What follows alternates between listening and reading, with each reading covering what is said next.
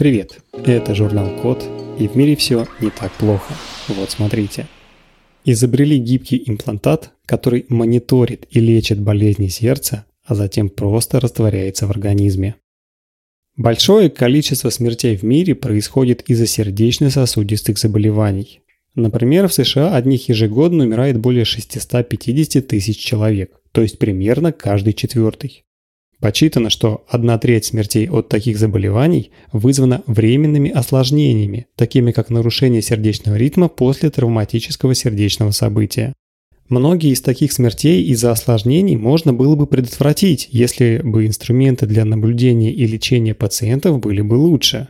Кардиостимуляторы, стенты и дефибрилляторы для сердца состоят из жестких металлов и требуют как минимум двукратного хирургического вмешательства для установки и для удаления. Причем, если наступает осложнение, то удалить устройство нужно очень быстро. Для решения проблемы ученые сделали гибкий имплантат, который мониторит и лечит болезни сердца, а затем сам растворяется в организме.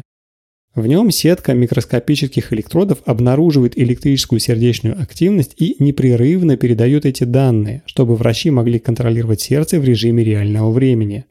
Если нужно восстановить нормальный сердечный ритм, имплантат подает электрические импульсы.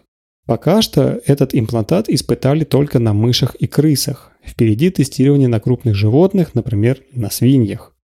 Кроме того, в нынешнем состоянии имплантат зависит от проводов для питания, управления и связи, так что его еще предстоит сделать беспроводным. Но в будущем такое устройство может помочь людям и продлит многие жизни.